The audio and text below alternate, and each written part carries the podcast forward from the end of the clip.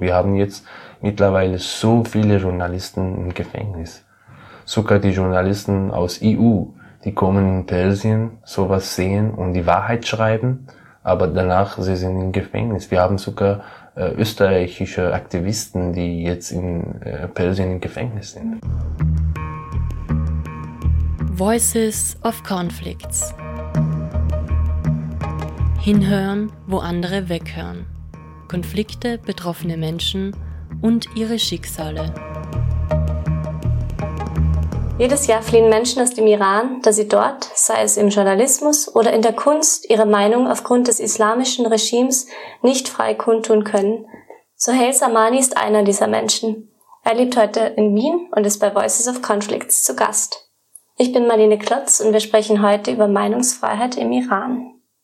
Hallo Sohail, schön, dass du heute da bist. Hallo, freut mich hier zu sein. Wir sitzen gerade bei dir im Zimmer. Du hast dir gerade eine Zigarette angezündet. Genau wie immer. Und man wird wahrscheinlich zwischendurch ab und zu das Geräusch eines Feuerzeugs hören. Genau. Neben uns befinden sich ein paar Instrumente. Mhm. Wie heißt das Instrument? Das ist ein persisches, oder? Ja, genau. Auf der, auf der rechten Seite ist eigentlich Tambur aus Kurdistan, mhm. auch ein traditionelles Instrument. Und auf der linken Seite steht ein Setar. Ein Instrument aus dem Iran. Aus dem aus Iran, Persien. genau. Aus Persien, besser, danke. Genau. Ja, genau, aus Persien. Wir sind per Du, weil wir uns vor zwei Jahren kennen. Vor ungefähr zwei Jahren kennengelernt haben. Das war bei einer Poetry Slam Veranstaltung, Stimmt. wo du aufgetreten bist und ein Gedicht vorgetragen hast, oder zwei sogar, du warst ja auch im Finale damals. Mhm. Und ja, ich könnte einiges über dich erzählen, aber am besten du stellst dich kurz selbst vor, was du machst als Künstler und erzählst auch kurz, warum du deinen Beruf im Iran, wo du herkommst, nicht ausüben kannst. Ja, sich vorstellen, das ist immer eine schwierige Thema gewesen, aber ich bin der Soleil oder Sohel, auch hängt von Mensch ab. Manche sagen Soleil, manche sagen Sohel. Äh, ja, ich bin Autor. Die sagen, die Menschen sagen, dass ich Autor bin, dass ich Schriftsteller und Musiker bin. Ich habe auch Musik studiert mhm. und ein paar Erfahrungen gehabt. Und mache ich das so, so, sobald ich leben kann, weiter. Warum ist es für dich so, dass du nach Österreich kommen musstest, um Künstler zu sein, um das zu machen, was du möchtest? Ich hatte keine Freiheit einfach so zu sagen. Das heißt, ich konnte nicht, was in meiner Meinung steht, schreiben. Mhm. Und ich konnte nicht überall Musik spielen. Und dann mittlerweile hatte ich so viele Probleme gehabt, weil ich nur geschrieben habe und weil ich nur gesungen habe. Und ja, also die Situation war mittlerweile sehr, sehr schwierig geworden. Und ich hatte nur zwei Möglichkeiten, entweder in Gefängnis gehen, ins Gefängnis gehen oder irgendwie Fluchten, das, also mhm. Flucht so auswählen. Dann habe ich Flucht gewählt sozusagen. Der Iran zählt seit der Islamischen Revolution im Jahr 1979 zu den repressivsten Ländern weltweit für Kunst- und Medienschaffende. Deshalb bezeichnet Sohail Samani den Iran in Interviews als Persien. Der Begriff erinnert an das vergangene Königreich Persien. Heute stuft die NGO Reporter ohne Grenzen den Iran auf Platz 174 von 180 Ländern in der Liste der Pressefreiheit ein. Die Medienlandschaft unterliegt systematischer staatlicher Kontrolle. Es gibt praktisch keine unabhängigen Medien. Die Regierung zensiert den gesamten Kunst- und Kulturbereich. Die Meinungs- und Pressefreiheit ist extrem eingeschränkt. Journalistinnen und Journalisten sind willkürliche Verfolgung, Haft oder gar Mord ausgesetzt. Aktuell, mit Stand Juni 2021, befinden sich laut Reporter ohne Grenzen 14 Journalistinnen sowie sieben Bloggerinnen im Iran in Haft. Insgesamt haben 3,1 Millionen Iranerinnen ihr Land verlassen. Das geht aus einer Studie der Stanford University hervor. Im Podcast Voices of Conflicts geht es um die, deine Lebensgeschichte, um dein persönliches Schicksal. Und deswegen beginnen wir auch direkt bei deiner Kindheit. Du bist ja in einem Ort namens Kermanshah aufgewachsen richtig. im Iran. genau, ich bemühe mich immer, es richtig auszusprechen. Sehr gut ausgesprochen, auf jeden Fall. Also eine Stadt mit circa einer Million Einwohnern. Und die befindet richtig. sich so im Westen des Irans, an der Grenze zum Irak oder auch genau. zu Kurdistan. Erzähl mir von deiner Kindheit. Du hast ähm, mir erzählt, dass die Schule stark islamisch geprägt war und dass ihr auch nur bestimmte religiöse Literatur gelesen habt. Und du hast auch einen Satz gesagt, nämlich, dass wenn man was über die Welt lernen möchte, dann muss man sich selbst drum kümmern, dann musst du selbst lernen außerhalb der Schule. Kannst du mir von einem konkreten Beispiel erzählen? Sehr gern, ja. Also als Kind, äh, überhaupt Kindheit in Persien ist sehr schwierig, wie gesagt, weil du gar nicht frei bist und die Eltern auch versuchen, dich fast umbringen. Deswegen, also mit den Gedanken, umbringen. Genau, also ich meine mit den Gedanken. Die sagen, dass du nur so denken musst. Und auch die Situation ist so, ich meine in der Schule oder auf der Straße mit der Haarware oder Freunde, ist immer so. Was bedeutet nur so denken genau? Nur so denken, natürlich Richtung Religion. Also das heißt, du musst so alles islamisch denken und mittlerweile hast du so einen Ausblick äh, mit islamischen Sachen. Das heißt, alles hat mit Islam zu tun. Liebe oder Musik oder Kunst oder Kino, alles. Mhm. Und als Kind habe ich versucht eigentlich, ähm, die alle Infos selbst bekommen. Das heißt, ich habe versucht, das und den alles selbst verstehen. Und das war natürlich sehr schwierig, weil wie gesagt, die Situation ist krank. Und grundsätzlich, äh, die alle Menschen denken, dass die alle müssen auf die Welt kommen, keine Ahnung, ein Kind äh, bringen und einen Job haben und sterben und wahrscheinlich in Paradiese gehen. Nicht? Deswegen ist schwierig, andere zu leben. Und in meiner Kindheit, ich habe so viele schlimme Sachen erlebt, wie äh, dass ich so anderes war, dass ich so äh, gar nicht äh, eine Gedanken zu teilen hatte und sowas. Und das heißt, du als Kind mit, keine Ahnung, acht oder so, musst du Koran lesen oder verschiedene Worte von Khomeini oder so, so hören, jeden Erzähl Tag. kurz, wer ist Khomeini? Genau, Khomeini war so ein Schirchalacker sozusagen. ja, also Khomeini war mit äh, ein ursprünglich aus Indien aber er hat gesagt, dass er Perser ist. Dann ist nach Persien gekommen, ungefähr vor genau 42 Jahre oder so, und hat eine Revelation gemacht, sozusagen. Aber mhm. natürlich mit EU-Support und Unterstützung. Genau, damals gab es die Monarchie von 1979. Eben, ja, das war, wir hatten König. Die Revolution. Ja, ja, genau. Ja. Wir waren, wir hatten König Schah, mhm. Reza Schah. Und ja, also, äh, ist fast alles kaputt gemacht weil er dachte oder er denkt oder jetzt ist auch der Khamenei noch ein Sheikh al denkt, dass die alle Sachen hat mit Religion und also nicht Religion, sondern genau Islam zu tun. Und man, man muss eigentlich alles in alle Sachen in, in, in islamische Richtung sozusagen mhm. bringen. Wie ist dann ein typischer Schulalltag? Also wenn ihr zum Beispiel das Fach ähm, Persisch habt zum Beispiel, was mhm. lernt ihr da? Ja. Also ist alles islamisch geprägt. Was ist ein typischer Unterricht? Wie ganz, ganz, ganz gute Frage, finde ich. Du musst um 7 Uhr aufstehen. Ja. Danach äh, bist du irgendwie in, in, in, in äh, sozusagen nicht in der Raum, aber draußen. Die alle Schule und die Kinder müssen 30, äh, 30 Minuten oder 15 Minuten stehen und Koran lesen. Mhm. Und wir alle, alle gemeinsam müssen wir so ein Lieder über, keine Ahnung, Khomeini oder Revelation oder Muhammad und sozusagen alle islamische Sachen ganz laut sogar singen. Äh, ja, genau. Danach ist die Schule, also der Lehrer kommt und mittlerweile wir haben alle Infos und was zu unterrichten irgendwie in der Richtung Islam. Und ja, also Situation ist einfach sehr, sehr schlimm, weil ich glaube, du weißt und wir alle wissen, dass Bildung eigentlich sehr, sehr wichtig ist als Kind, was du gelernt hast. Und wir haben fast alles in der Richtung Islam gelernt. Wir konnten nicht äh, außer lesen und außer Blödsinn zu lesen, was echtes vom Leben lernen. Mhm. Wenn Bildung ist kaputt so, dann die Menschen werden auch kaputt und krank. Ja. Keine, keine sozusagen politische Meinung, keine äh, Freiheit, äh, sozusagen Lebensstil oder so. Du hast erzählt im Vorgespräch, dass du dich, oder auch jetzt hast du vorhin erzählt, dass du dich oft anders gefühlt hast als die anderen.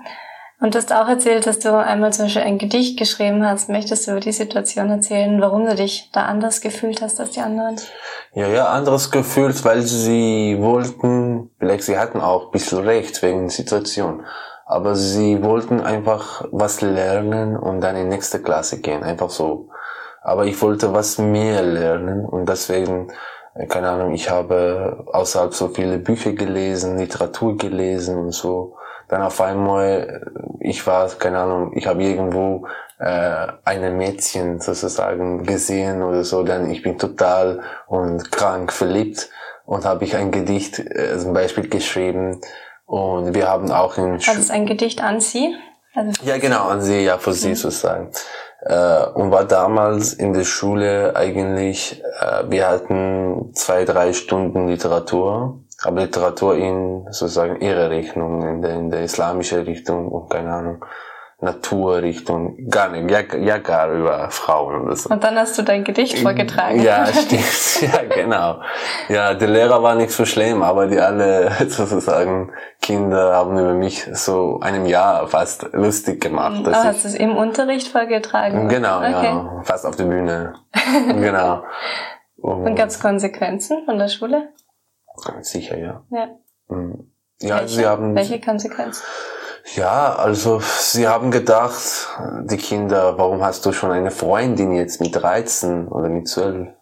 Und der Lehrer hat gesagt, ja, besser ist über das, über den Gott zu schreiben und nicht über Frauen. Genau. Okay.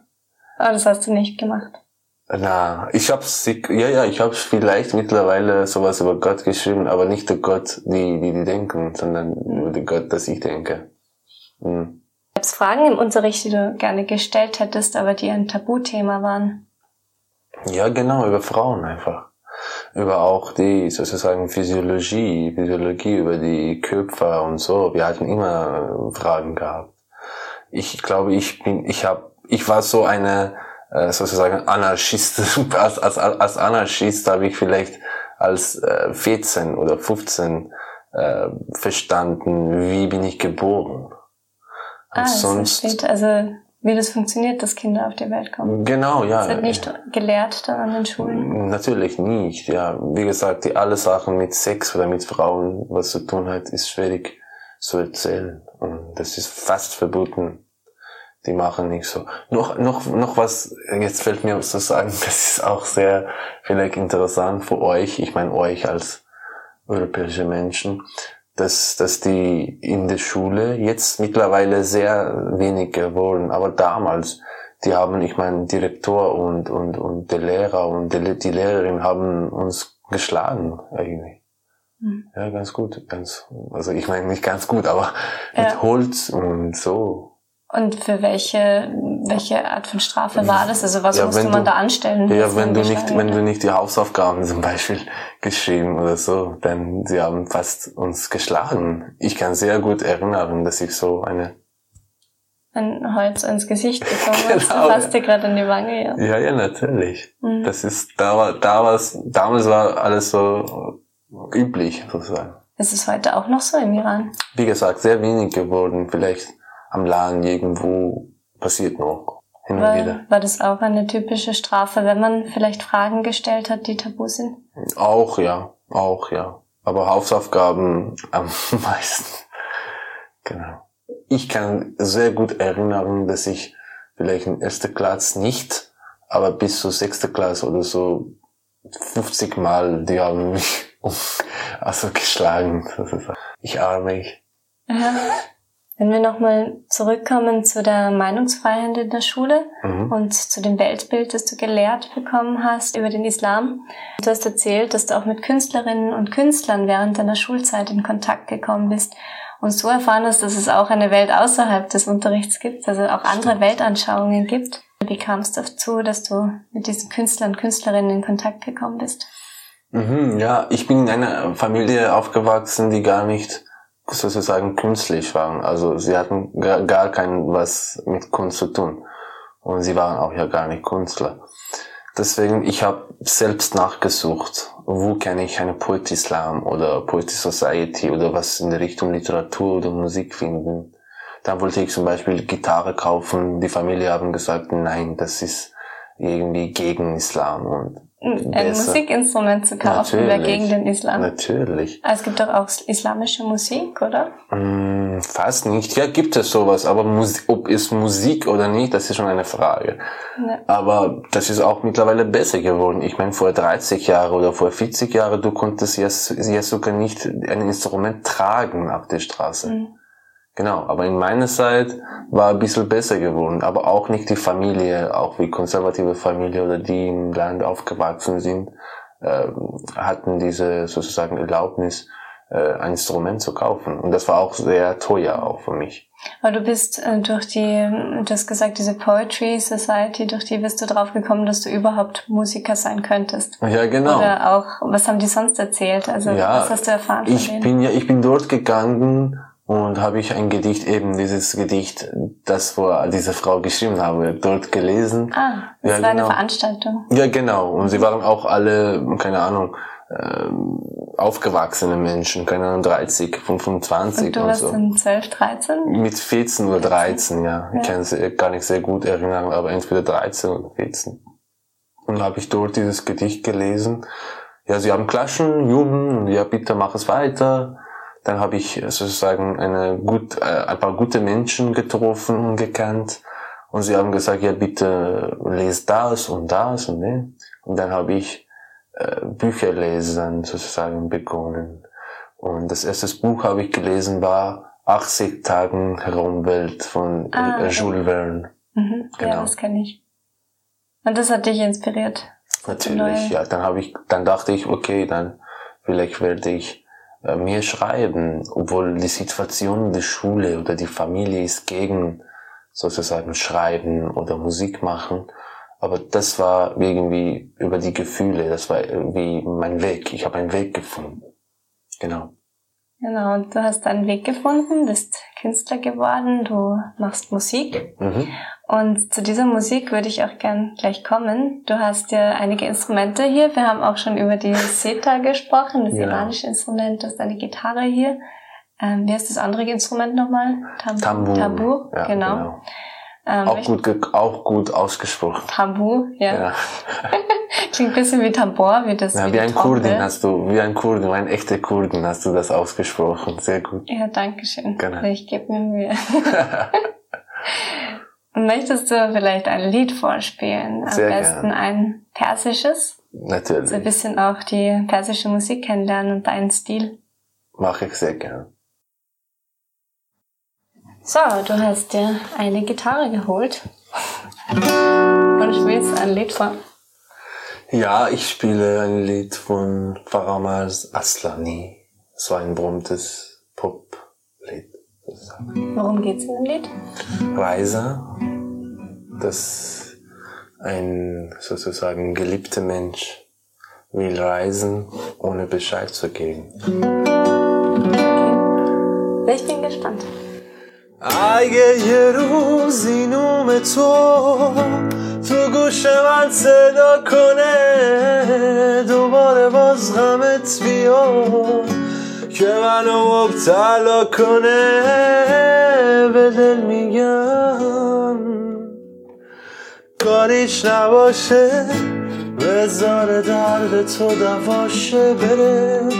توی تموم جونم که باز برات آواز بخونم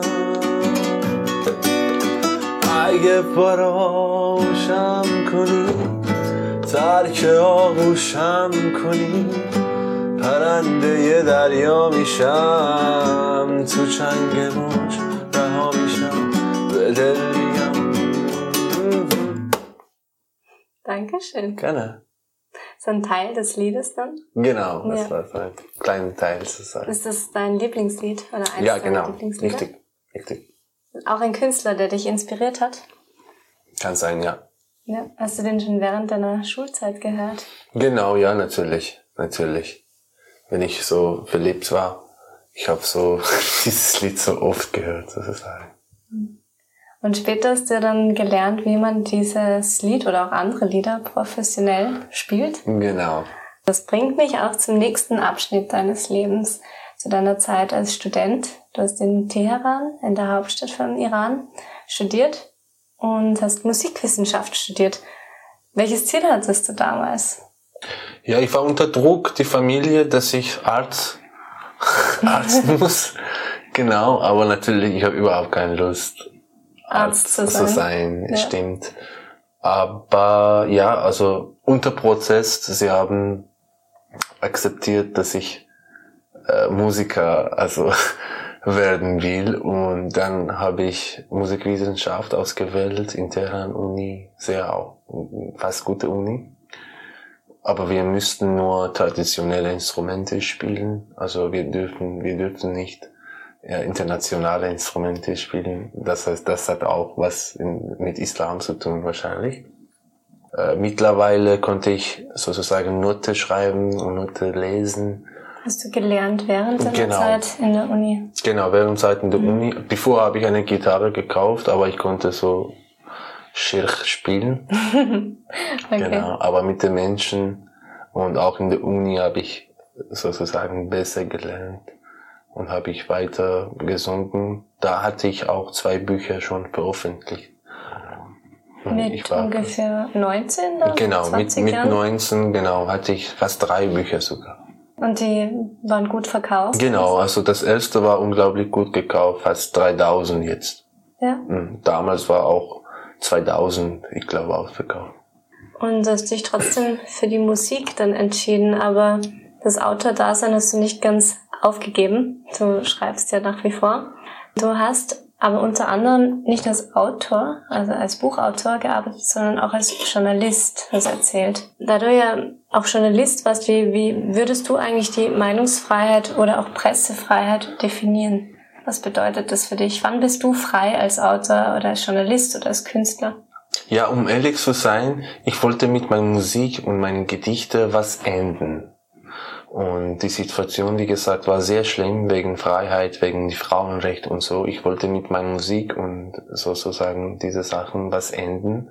Dann war ich nicht so erfolgreich, um ehrlich zu sein. Ich meine, ja, ich wollte, ich habe ein paar Lieder geschrieben, ich hatte auch ein bisschen Fans gehabt oder ich hatte so eine hübsche Freundin, aber das war ja gar nicht genug für mich. Ich dachte, ja, ich muss äh, was enden und, und die, End, die Endung eigentlich war die Meinung.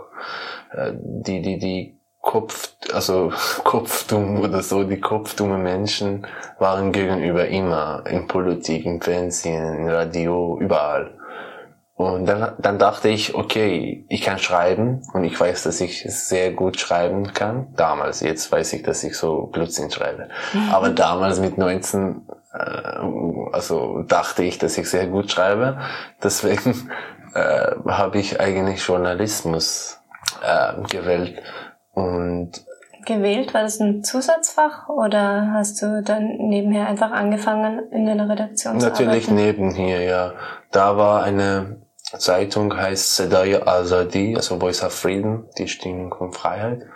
Und die haben so radikalist, fast radikalistisch über die islamische Regime geschrieben, aber mm, also sozusagen im Hintergrund, gar nicht äh, deutlich. Du kannst ja gar nicht deutlich was schreiben.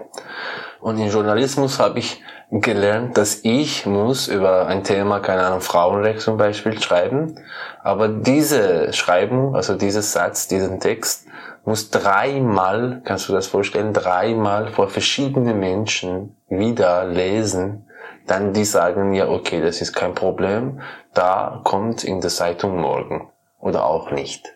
Das heißt, also Sensor, Sensor und Selbstsensor auch. Selbstsensor für mich war auch immer ein Thema gewesen. Das heißt, ich schreibe meine Meinung, aber ich muss gleichzeitig denken, oh, was soll ich schreiben und was soll ich nicht schreiben. Und dann die sagen äh, also am Ende, ja okay, das ist problemlos, wir werden das veröffentlichen oder nicht. Und die Zeitungen auch sind gar nicht sozusagen ein Spiegel vor, was ist passiert in Persien. Offiziell gibt es drei Gründe, weshalb das Kultusministerium Medienschaffende juristisch verfolgt. Erstens Kampf gegen das heilige islamische System. Zweitens, wenn anderen Schaden zugefügt wird, beziehungsweise das öffentliche Bewusstsein gestört wird. Und drittens, Blasphemie. Die Strafen reichen von hohen Geldstrafen über Berufsverbot für Medienschaffende, Einstellung von Zeitungen bis hin zu Gefängnisstrafen. Doch es kann auch zu Hinrichtungen kommen. Der Blogger Wala Sam etwa wurde 2020 hingerichtet. Er hatte unter anderem die Termine für die Antiregierungsproteste gepostet. Kurz zu einem aktuellen Beispiel während Corona. Im August 2020 wurde laut einem Standardartikel die iranische Tageszeitung Jahanisan Art eingestellt. Grund war ein kritischer Bericht zu den offiziellen Corona-Fallzahlen. Das Blatt hatte ein Interview mit einem Epidemiologen veröffentlicht. Dieser sagte, dass die Corona-Zahlen im Iran aus politischen Gründen manipuliert würden und die tatsächlichen Zahlen 20 mal höher seien als vom Gesundheitsministerium angegeben. Was sind die Gründe für dich, warum der Iran zu den repressivsten Ländern für Journalisten und Journalistinnen zählt? Ja, also wie gesagt, wenn du in einem diktatorischen also Land leben willst, das heißt, du hast äh, akzeptiert sozusagen besser akzeptiert, dass du gar nicht äh, Meinungsfreiheit hast. Und mittlerweile äh, wir haben schon das gewusst und wir wissen das, aber komischerweise wir machen ja gar nichts in der Gegend. Das heißt, wir wissen, dass wir sehr schlimm sind in äh, also Meinungsfreiheit und überhaupt in der Freiheit. Was passiert genau? Ähm, entschuldige, dass ich dich unterbreche, aber du hast gesagt, dass die Texte nochmal gelesen werden. Also mhm. es gibt eine Zensur und von wem wird die ausgeübt? Ja, äh, stimmt. Gibt es sogar ein Amt also fast ja. Zensuramt. Das heißt, von die alle Musik und von die alle Literatur und Journalisten und Zeitungen gibt es ein Amt. Die Menschen werden dort bezahlt und sie sagen, nein, dieser Satz ist schlimm. Oder nein, dieser Satz ist gegen islamische Religion. Oder nein, dieser Satz ist gegen unsere sozusagen Republik.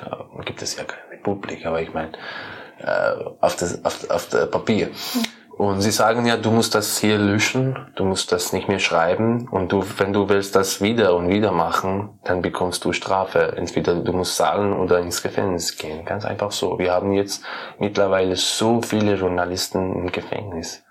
Sogar die Journalisten aus EU, die kommen in Persien, sowas sehen und die Wahrheit schreiben aber danach sie sind im Gefängnis. Wir haben sogar äh, österreichische Aktivisten, die jetzt in äh, Persien im Gefängnis sind. Aber eine ist, ich glaube, seit zehn Jahren jetzt schon im Gefängnis, weil sie, weil sie haben gesagt, dass diese Person von Israel in Persien gekommen geschickt, ist. Ja, genau, geschickt ja. und so, genau, diese Geschichte.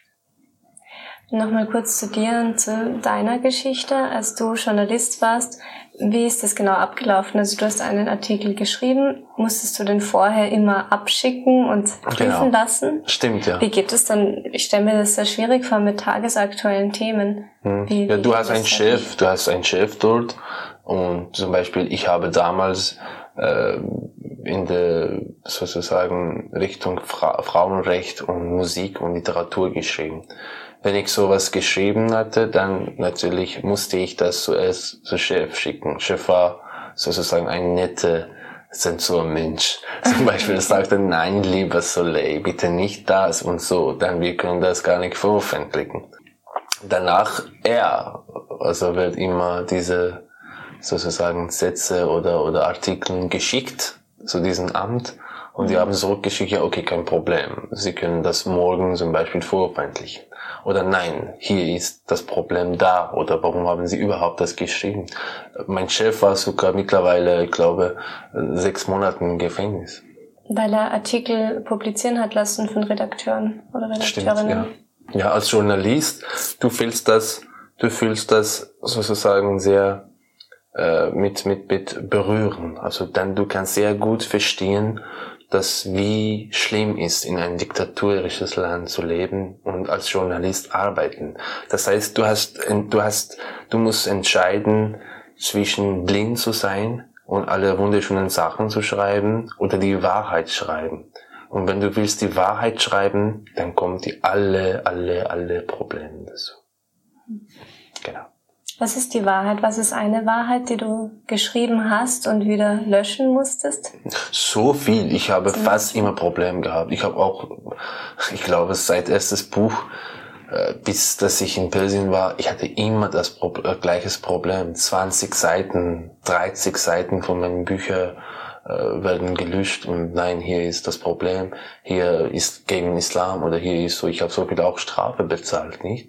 Aber grundsätzlich bei Journalisten ist mehr schwierig, weil danach ist auch in der Richtung Politik. Und wenn bist du in der Richtung Politik und wenn du ein Politikaktivist bist oder wenn du willst was in die Richtung Politik schreiben, dann alles wird noch schwieriger. Als Journalist, entweder du schreibst Homeoffice oder irgendwo in Brü und du bekommst ganz gut, nicht ganz gut, aber schon ein bisschen Geld wenn du blind bist, wenn du nur die positive Sachen und optimistische Sachen schreibst. Aber die Wahrheit ist einfach, dass das unserem Land sozusagen kaputt ist, kaputt, überall kaputt, auf der Straße, in der Familie, in der Schule, in der Uni, in der Parlament, obwohl es steht nur auf der Papier Parlament. Ein Diktator ist oben und er mhm. sozusagen sagt, was er will. Und als Journalist, du musst die Wahrheit sehen. Und Wahrheit ist, alle diese Sachen ist urkomisch und urüberflächlich. Und dann du musst schreiben. Und wenn du schreibst, dann kommt das Problem. Und das sind auch über Themen wie Demokratie geschrieben zum Beispiel. Genau, oder Demokratie ist, sie, sie sagen, dass wir, gibt es echt Interview. Du und die alle Menschen, die unseres Gespräch hören, können echt äh, nachsuchen. Gibt es genau dieses Satz, dass diese äh, schirche Person als Diktator, erste Diktator. Sag nochmal, wie heißt der? Damit Khamenei. unsere Zuhörerin. Ja, Khamenei. jetzt ist Khamenei, genau. Er sagte, dass wir das beste Demokratie in ganzer Welt haben. Ja, echt, gibt es. Gibt es genau dieses Satz, das er in der Interview sagt. Genau wie in Nordkorea. Ich habe oft gesagt, dass jetzt gibt es keine große Unterschied zwischen Nordkorea und Persien. Und die Wahrheit, die Wahrheit, die Wahrheit. Ich wollte einfach die Wahrheit schreiben. Meine Wahrheit, Zucker. Ich kann nicht sagen, ja, ich habe, äh, ich kann nicht verliebt sein oder ich kann nicht äh, die, die, die Menschen, die arm sind und überhaupt kein Geld haben und sowas äh, sehen. Ich muss das sehen, weil ich Mensch bin. Und wenn ich Mensch bin und wenn ich schreibe, dann kommt so unglaubliche Sachen von äh, diesen Regionen einfach. Vielleicht, dass wir nochmal zu einem konkreten Beispiel kommen, damit sich die Zuhörerinnen und Zuhörer was vorstellen können, wie das genau abläuft. Du hast mir erzählt, dass du ein Buch veröffentlicht hast. In dem Buch ging es um zwei Menschen, die verliebt waren, die zwei unterschiedlichen Religionen angehörten. Genau. Und Teile des Buches wurden verboten, wurden zensiert. Möchtest du kurz über diese Teile sprechen und warum sie zensuriert wurden? Ja, wir, wir haben auch über Selbstzensur gesprochen, nicht? Ja. Also Selbstzensur hatte ich schon und ich wusste, wo ist die Grenze. Weißt du, hast, ähm, du hast vorher, bevor du das Buch veröffentlicht hast, schon nicht das geschrieben, was du wolltest. Genau, ja, eh. Und dann wurden aber nochmal Teile genau, gestrichen. Genau, das was, ist. Welche Teile waren das genau? Das war die Teile, ich habe ja, zum Beispiel Küssen ist verboten. Du kannst ja gar nicht was über Küssen oder was über Demokratie, über, über Diktatorium oder so schreiben. Ich habe geschrieben nur, dass zwei Menschen, die andere Religionen haben, verliebt sind und so. Welche Religion war das? Also Christen und, und Muslimen. Ja. Und da, also als, als mein Buch veröffentlicht war, alles war gut. Ich meine, ich glaube, in drei Wochen, mein Buch ist ungefähr 500 oder 700 Mal ausverkauft. Alles war sehr gut. Nach einem Monat eine Mullah hat zuerst ein Interview gehabt und hat geschrieben, dass dieses Buch ist total scheiß. Weil, ja, hat ja, das ja. so ausgedrückt? Ja, ja, genau. Weil, weil dieses Buch ist gegen Islam ja. und warum soll überhaupt ein Muslim verliebt sein in eine Christin und so. Und dann die Probleme sind gekommen. Sie haben gesagt, nein, dieses Buch kann man nicht mehr kaufen auf der Straße und in Bibliotheken und so. Und mittlerweile, sie haben gesagt, dass ich muss in Gericht gehen. Dann war ich in Gericht. Mittlerweile, also ist es noch aktuell oder war das genau, damals? na damals. Mhm. Und eventuell hatte ich ungefähr sieben Jahre eigentlich Gefängnis bekommen. Das heißt, ich musste sieben Jahre ins Gefängnis dieses gehen Buch. für dieses Buch. Danach haben wir protestiert, dann das war drei Jahre oder vier Jahre. Also ich und mein Anwalt und Ah, okay. ja genau. Und dann, wie gesagt, ich musste entschieden. Dann habe ich entschieden. Genau. Du hast dich dann entschieden zu gehen. Ja, genau. Einfach gehen und gar nicht zurückschauen. Ja, zu dem Teil wollte ich so ein bisschen später kommen, um noch kurz etwas mehr über deine Kunst zu erfahren. Du hast ja unter anderem auch ähm, Fotos in den digitalen Medien, also Social Media, veröffentlicht. Ähm, da geht es eigentlich um erotische Fotos und um erotische Kunst. Möchtest du kurz darüber noch Ja, erzählen? ich wollte sehr gern, ich wollte sehr gern, was immer verboten ist, machen. Also das, das gefällt mir am besten. Ich habe damals, keine Ahnung, äh, jede Woche äh, in Persien Alkohol getrunken. Obwohl Alkohol ist total verboten, aber es schmeckt mir besser, wenn was verboten ist.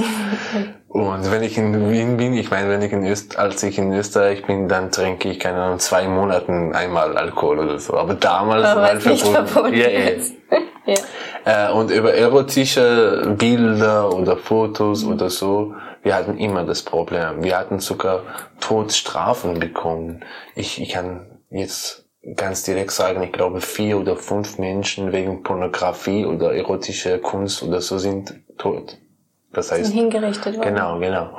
Und ja, ich habe nur äh, sozusagen ein bisschen Lustigkeit gemacht mit äh, Hijab, das heißt mit Kopftuch. Zum Beispiel, ich habe eine Frau fotografiert mit Kopftuch, aber du konntest äh, eigentlich Brust und Arsch und so alles sehen. Danke.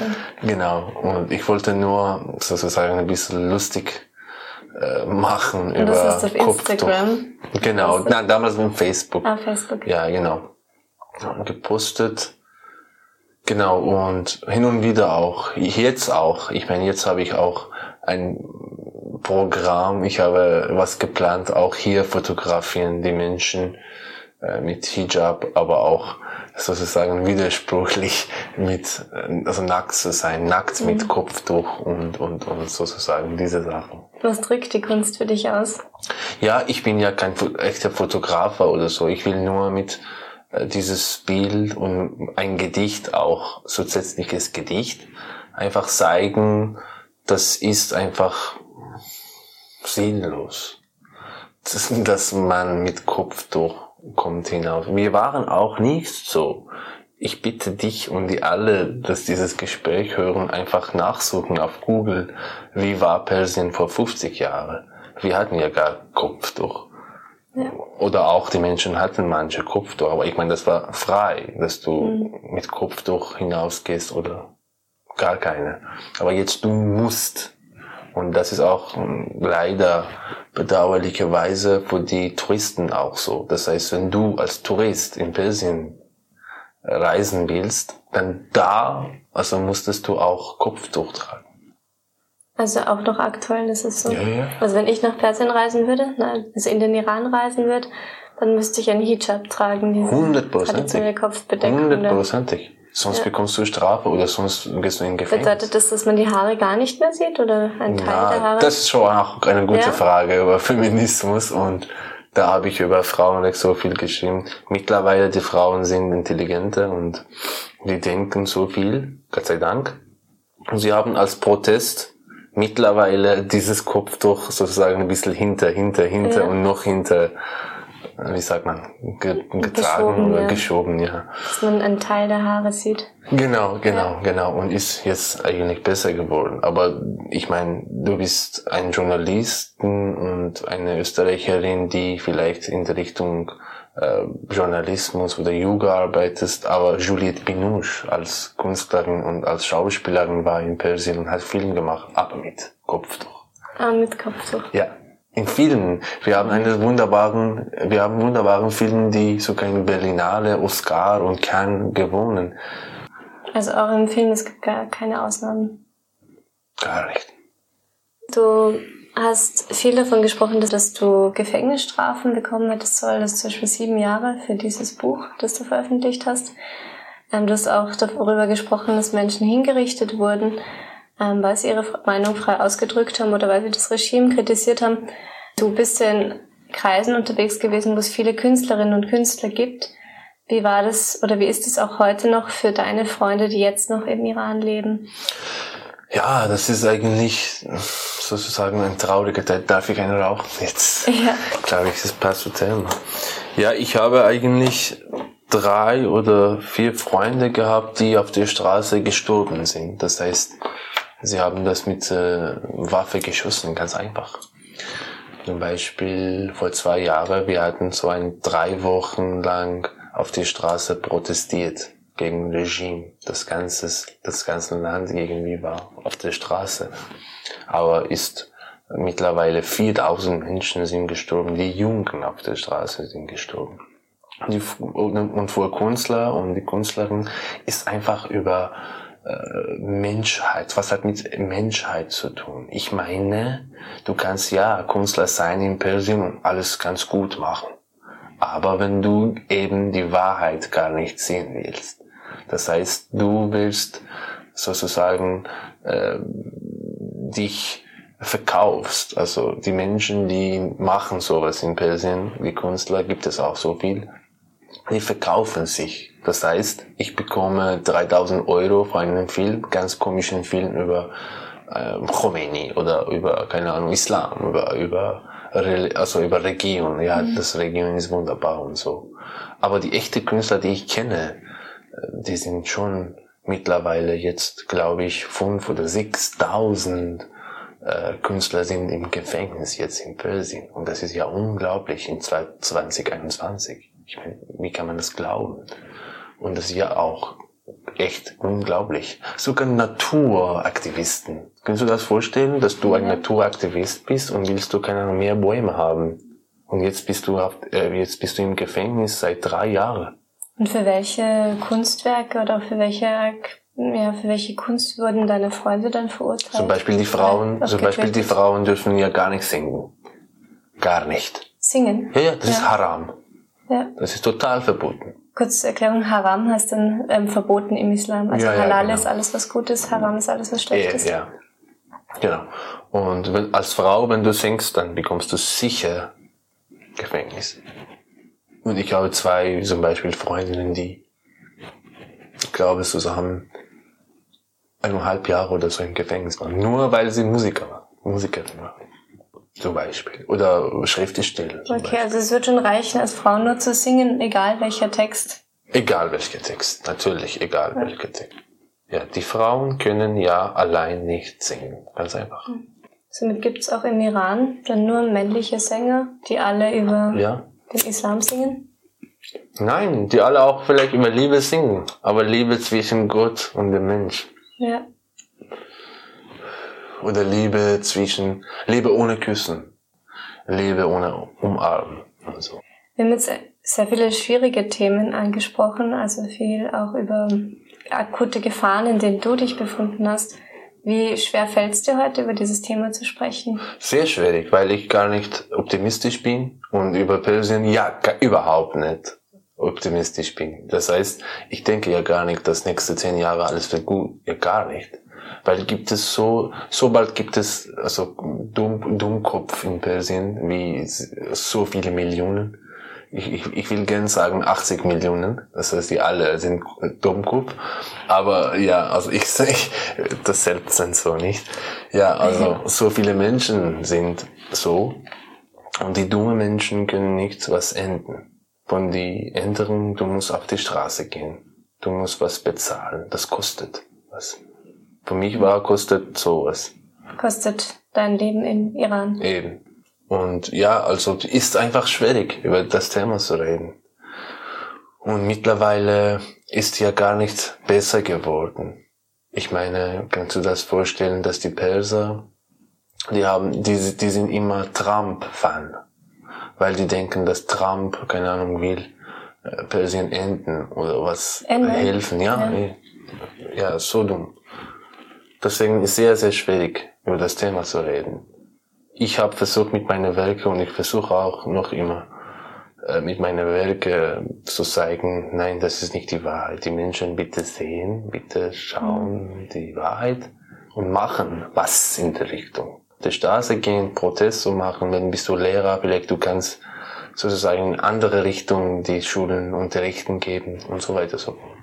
Ja. Und das Schwierige für dich ist an dem Thema, dass du so viel weißt und das teilst, aber dass du eigentlich nicht so viel Hoffnung hast, dass sich was verbessert. Genau, genau. Ich glaube, wie Thomas Bernhard über Österreich, ganz, ich glaube, ist ein guter, eigentlich, Vergleich, muss ich sagen, ja. Von dem Vergleich kommen wir eigentlich gleich zu deiner, zu deinem Weg nach Österreich, Mhm. also von Sohail Samani zu Thomas Bernhard. Du bist ähm, nach Österreich gekommen und davor hast du dich dafür entschieden, den Iran hinter dir zu lassen. Mhm. Ja, Und wann war das genau und ähm, warum? das ist eigentlich ungefähr vor zweieinhalb Jahren. Ja, ich habe entschieden, dass ich nicht mehr hier leben kann. Und ich hatte nur eine Möglichkeit und habe ich meine Möglichkeit sozusagen benutzt. Und ich will ja gar nicht auch zurück. Ja, gar nicht. Weil mittlerweile habe ich verstanden, dass obwohl wir in einem äh, diktatorischen Land leben, aber das Problem, das habe ich echt mittlerweile nach so viel Lesen und Erfahrung verstanden. Das ist ja gar nicht das Regionproblem. Das ist unseres Problem. Das ist mein Problem, dein Problem. Das heißt, alles kommt von uns. Das heißt, wir sind dumm. Ich bin dumm, wenn wir diese Region haben. Gibt es ja gar nicht gute Region. Ist das kurz gut? Ich meine, ich meine, überall, überall auf der Welt gibt es ja, meiner Meinung nach, gibt es ja keine gute Region. Gibt es bessere Regionen vielleicht, aber gute Aber du- hundertprozentig Demokratie gibt es ja nicht. Du meinst damit eigentlich, dass ja die Regierung an sich nicht alleine schuld ist, sondern dass die Menschen auch selbst schuld daran sind, wenn sie das zulassen, so regiert zu werden? Hundertprozentig. Und Aber das habe ich mittlerweile verstanden. Am Anfang, ich war gegen Regierung, das Regierung ist schlecht und so weiter und so fort. Jetzt denke ich, nein, die Menschen sind Problem. Und Seit du in Regierung. Österreich bist? Nein, Schon, schon im Iran? Ja, genau, deswegen habe ich äh, Land verlassen. Und ja, wie gesagt, gibt es ja gar gute, keine Ahnung, hundertprozentige Demokratie auf der Welt. Aber natürlich, Österreich ist besser als Persien, ist keine Frage. Aber weißt du warum? Nein, nicht weil Kurz ist ein guter äh, Bundeskanzler, äh, aber weil die Menschen wissen mehr, weil die Menschen denken mehr, weil die Menschen lesen mehr. Also alles, was du mir in diesem Gespräch erzählst, ist ja eindeutig kritisch gegenüber dem Iran, was ja verboten wäre, wenn du das jetzt in Persien, im Iran machen würdest. Also hast du eigentlich Angst, wenn du darüber erzählst? Also hast du Angst, dass zum Beispiel ein iranischer Geheimdienst das hören könnte, dass dich äh, irgendjemand jemand finden könnte? Du hast mir in unserem Vorgespräch ähm, von mehreren Künstlern erzählt, die auch ermordet wurden, auch außerhalb des Irans.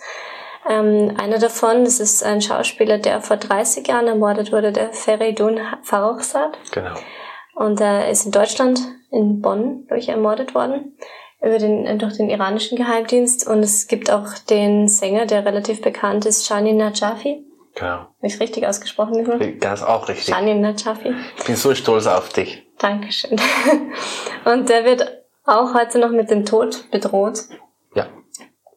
Und die machen ja oder haben in dem Fall auch nichts anderes gemacht als du, als dass sie sich auch kritisch geäußert haben und waren aber außerhalb des Irans. Wie, wie groß ist deine Angst, dass dir das passieren könnte? Ich will nicht alles so geheim reden, aber ich habe ja auch gar nicht so sicher, ich, ich, ich fühle mich ja gar nicht hundertprozentig sicher in, in, in Österreich auch. Und ich, ich vielleicht ich warte auf Neuenburg. Ich habe ich habe einen Roman geschrieben. Es ist, es ist ja gar nicht fertig, aber schon was geschrieben. Und ich bin sicher, alles wird schwierig nach diesem Roman, aber trotzdem mache ich. Also auf mache Deutsch? Ich, ja, ja, Ja. schreibe ich das. und, und, und, und auch Baumhaftigkeit. Ich meine, äh, Baumhaftigkeit ist dein neues Buch, das genau, du bald veröffentlichen wirst. Genau, mit Deutscher Lyric Verlag. Und da habe ich auch ein bisschen Angst. Aber ich habe sogar auf die Straße in Österreich gesehen oder auch gehört, wo die Künstler, die frei sozusagen arbeiten, dass sie auch immer ein bisschen Angst haben, sogar auf die Straße, sogar in Islams oder so, dass jemand kommt und macht sowas. Iranische Künstler. Genau. Ja. Die haben echt immer Angst, weil Österreich hat einen sehr guten Kontakt mit Persien. Ja. Deswegen gibt es auch so viele Menschen, die vielleicht auch schlimme Sachen in Österreich äh, machen können. Und ich mache mein Instagram auf und E-Mails und so. Ich habe auch so viele kritische Sachen jeden Tag. Mhm. Also Drohungen auch. Natürlich. Weißt du, von wem die kommen oder sind Nein, anonym? Fake, Fake äh, Accounts und so, Fake Kontos und so. Und hier auch beziehungsweise ich habe immer und immer noch Angst, mhm. obwohl ich die Sicherheit generell in Österreich sehr sehr gut finde. Und ich ja. danke, ich bedanke, ich bedanke an die alle Polizisten in Österreich, aber trotzdem, ja. weil ich weiß, dass sie sehr, sehr, sehr, sehr unmenschliche Menschen sind. Du meinst den iranischen Geheimdienst zum genau, Beispiel? Genau, unglaublich. Gut, der iranische Geheimdienst wäre eine Gefahr für dich. Eine andere Gefahr, über die du gerne sprechen wolltest, ist auch die Gefahr, die auch in Österreich ähm, ausgeht. Du hast ähm, zum Beispiel von Faschismus gesprochen innerhalb von Österreich mhm. und darüber, wie man sich fühlt als Asylbewerber in Österreich. Mhm. Möchtest du mir da darüber mehr erzählen? Auf die Straße in Wien habe ich Rassismus erlebt, oft. Und ich habe so auch wunderbare Menschen wie du getroffen. Ich meine, das hat zwei Teile und gut und wunderbar und schlecht und schlimm. Überall ist so, in Persien auch ist so. Welche Art von Rassismus hast du erlebt? die Menschen kommen und, und, und verarschen dich oder sagen so, keine Ahnung, raus Auslande oder so viele Sachen eigentlich habe ich erlebt. Obwohl ich Deutsch spreche, ich meine, mir Gott sei Dank. Ja, und voll gut. Nein, danke. Aber das war immer so gewesen. In U-Bahn habe ich so oft erlebt, auf die Straße. Aber ich will die alle äh, Menschen, die unseres Gespräch hören, bitten, äh, ein, ein, ein Flüchtling äh, ist nicht nur äh, ein Flüchtling, ist zuerst ein Mensch. Und das ist sehr, sehr wichtig für mich. Das heißt, ich brauche nicht nie, gar niemand zu sagen, ja, du Arme, du brauchst du Kleidung oder brauchst du Geld und so. Und in andere Richtung, ja, heraus, du Arschloch. Die beiden sind schlimm. Wir sind zuerst Mensch. Äh, entweder, ich bin entweder ein positiver Mensch oder ein negativer Mensch. Das ist auch eine Frage, was ist positiv oder negativ. Aber ich meine, zuerst bin ich ein Mensch. Ich will mich ich will die Menschen mich beurteilen als Mensch, nicht als mhm. Dann kommen wir zu der Abschlussfrage. Was wünschst du dir persönlich für deine Zukunft und deine Entwicklung als Künstler? Was sind deine Projekte, die du unbedingt noch umsetzen möchtest? Und was auch noch eine wichtige Frage wäre, wo möchtest du die umsetzen? Möchtest mhm. du in Österreich bleiben und hier deine Kunst weiterleben? Oder gibt es vielleicht noch andere Ziele, die du hast? Ich glaube, in Österreich gibt es wunderbare und wunderschöne Kultur. Und ich mag echt, also österreichische Kultur so sehr. Ich glaube, du weißt persönlich das schon wegen, keine Ahnung, Wienerisch zu reden oder. Du sprichst mehr Wienerisch als ich, das äh, habe ich aber am Anfang nicht erzählt. Neben uns steht auch ein Buch, das heißt Sprechen Sie Wienerisch. Genau. Von Adaxel bis Zwutschgal. Ja, ein sehr altes Buch. also ich glaube, du kannst mehr Wienerisch als Ja, ich meine, dieses Kultur, also mag ich sehr, sehr. Musik ist wunderbar, klassische mhm. Musik, modernische Musik. Und ja, alles ist ja, Schriftsteller, Thomas Bergner, Stefan Zweig, ich habe auch Novelle äh, insgesamt zehnmal in Persien auf Persisch gelesen. Das heißt, ja. echt wunderschön. Mhm. Und ich versuche selbst natürlich, diese Kultur hin und wieder jeden Tag mehr und besser zu kennen. Und das wünsche ich eigentlich mir. Ich will natürlich in Österreich bleiben, immer noch und, und, und was in der Richtung der Kultur als, als dankbar zu sein machen. Ich will äh, mich bedanken, weil ich so diesen sozusagen äh, Möglichkeit habe, in Österreich zu leben und ich will mich bedanken, also mit einem Werk. Das heißt, wenn ich ein Buch schreibe und dieses Buch wird sozusagen beliebt oder so, dann habe ich bessere Gefühle. Ich schreibe jetzt, weil ich äh, mich bedanken sozusagen. Bedanken bei den Menschen, die du getroffen hast. Die Menschen, hast, mich mit und in, überhaupt Österreich. Ich meine dieses Wort Österreich. Dann sind wir gespannt, was wir noch alles von dir hören, lesen und sehen werden. Und ich danke dir ganz herzlich für das Gespräch. Hat mich sehr, sehr gefreut und danke, dass du Zeit auch genommen hast. Auch an euch, danke fürs Zuhören und bis zur nächsten Folge von Voices of Conflicts.